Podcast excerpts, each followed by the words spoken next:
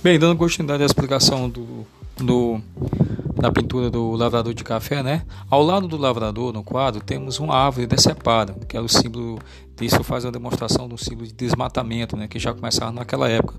Lá naquela época já, já começou a acontecer o desmatamento para se fazer as grandes plantações de café. Então, além disso, a extinção da fauna e flora brasileira, da qual Portinari sempre foi admirador, dando a ela, inclusive, espaços em suas mais variadas obras, em suas pinturas. Ao fundo, tem, ao fundo temos os pés de café, que já estão indo em direção ao local de escoamento, encontrando-se também com os montes de grãos também ao fundo, o que denota a superprodução da época. Nesse sentido, o olhar do lavrador parece ser também expressivo, como quem compreende o desmatamento, a exploração e devastação da flora, para que, as, as, que a riqueza seja alcançada. Outra figura que na obra não passa despercebida é o trem que cruza a lavoura de café, Sabe-se que na, na época o trem era o meio de transporte utilizado para exportação do café para diversos países.